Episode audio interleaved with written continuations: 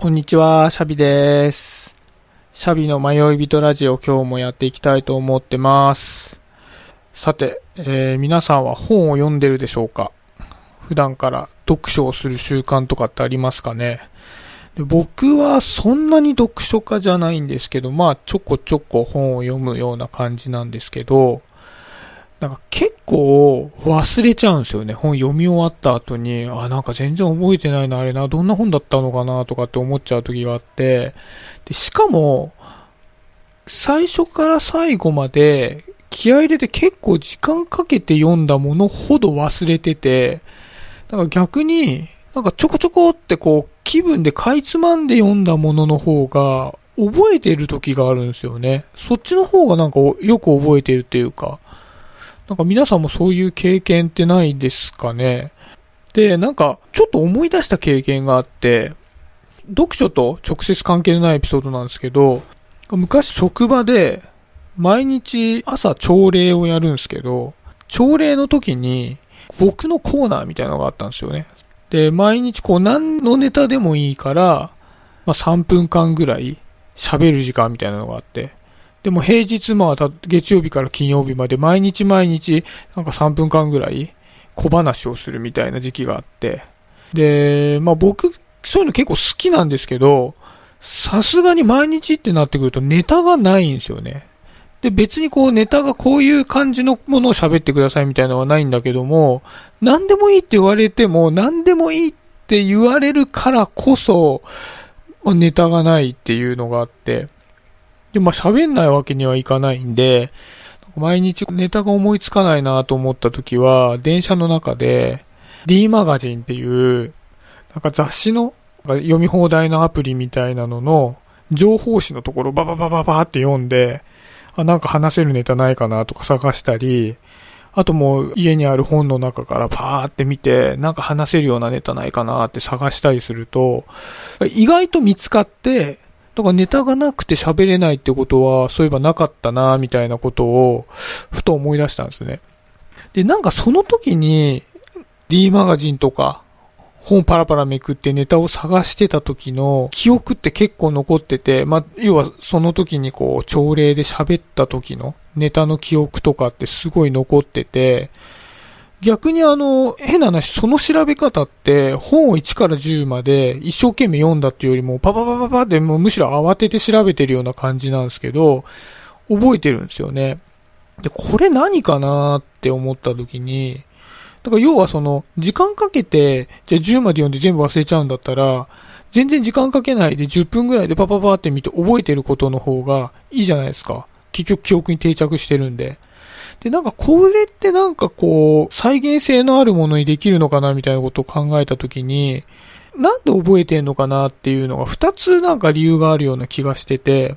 一つは、まあ、の、よく言われるアウトプット前提でインプットすると覚えやすいよみたいなことよく言われるじゃないですか。だから僕、朝礼で喋ってるんで、アウトプット前提でインプットしてるんですよね。だから覚えてるっていうのもあると思います。特になんか本を読んで分かったと思ってることと、そのことについて喋れるのって、やっぱり解像度の隔たりがあって、喋ろうと思ったらそこから頭で反数して、より深い理解しなきゃいけないんで、普通に本を読んでるのよりも、その話す内容に関しては深く理解して、話してるっていうのがあるんで、記憶に定着しやすいというのがまず一点あると思うんですね。で、もう一つは、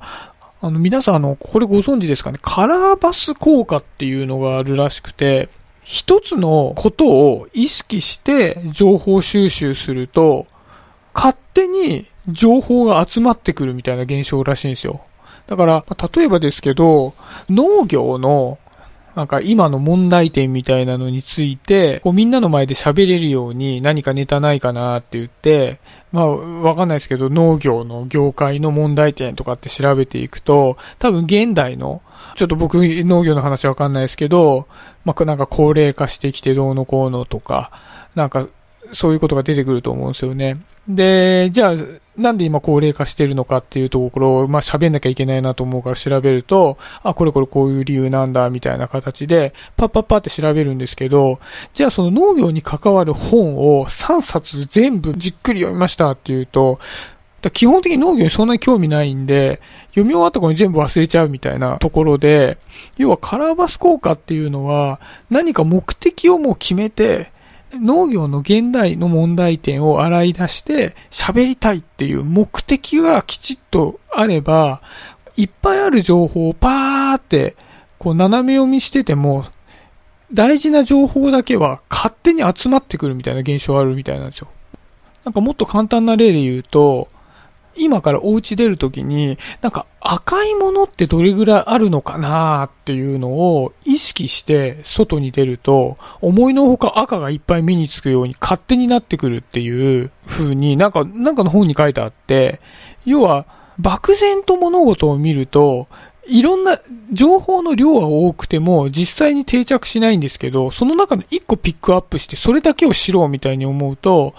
全体の情報量としては少なくなってるんですけど、そのピンポイントの情報に関しては、すごく定着してるみたいなことがあるみたいなんですよね。だからなんか、最初の話に戻ると、本を1から10まで一生懸命読もうっていう行為って、多分、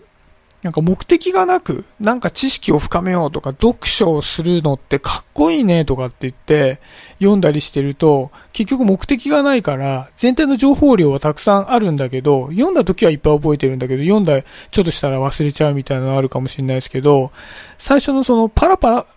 パラパラパラパラめくってると、なんか面白いことないかな、みたいな感じの目的で読んでるんで、そこで目についたことに関しては、あ、これ面白いじゃん、みたいな感じで、目に、こう、記憶に定着しやすいみたいな、そういうことがあるみたいなんで、なんかね、あの、読書関係の本とか読んでても、読書のすすめみたいな、あの、前読んだ本で、あの、レバレッジリーディングっていう本があって、なんか多読、多読家の人、こう本田直之さんとかっていう人が書いたやつなんですけど、そういうのにも書いてあったんですけど、やっぱり目的を